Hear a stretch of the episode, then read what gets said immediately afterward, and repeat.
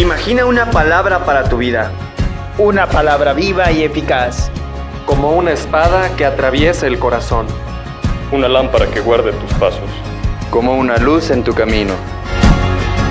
Una palabra que viene a darte vida. Y vida en abundancia. Esto es... Dame una palabra.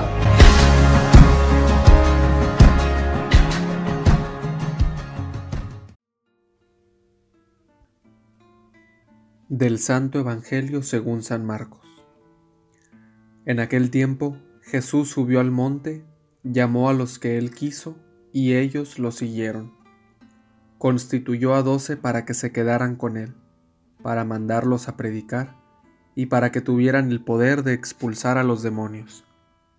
Constituyó entonces a los doce, a Simón, al cual le impuso el nombre de Pedro, después a Santiago y a Juan, hijos de Zebedeo, a quienes dio el nombre de Boanerges, es decir, hijos del trueno, a Andrés, Felipe, Bartolomé, Mateo, Tomás, Santiago el de Alfeo, Tadeo, Simón el cananeo y a Judas Iscariote que después lo traicionó.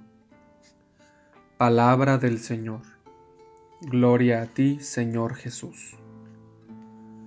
Hola, ¿qué tal? Soy el seminarista Andrés y el día de hoy me gustaría compartir contigo esta breve reflexión.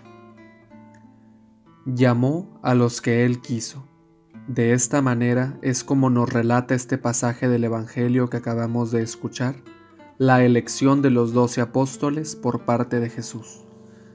La llamada de Jesús a sus apóstoles fue una invitación personal, de tú a tú, de corazón a corazón el Señor se fijó en ellos, los vio con misericordia y los eligió.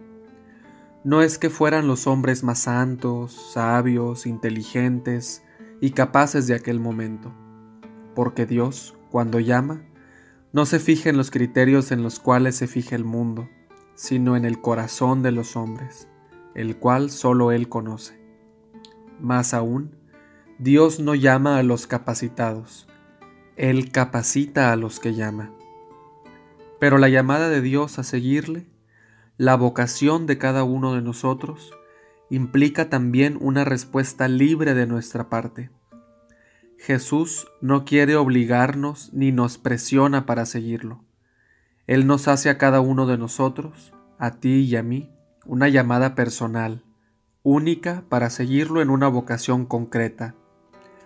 Matrimonio, sacerdocio, vida religiosa, y sobre todo para estar con Él, permanecer en su amor y seguirlo toda nuestra vida.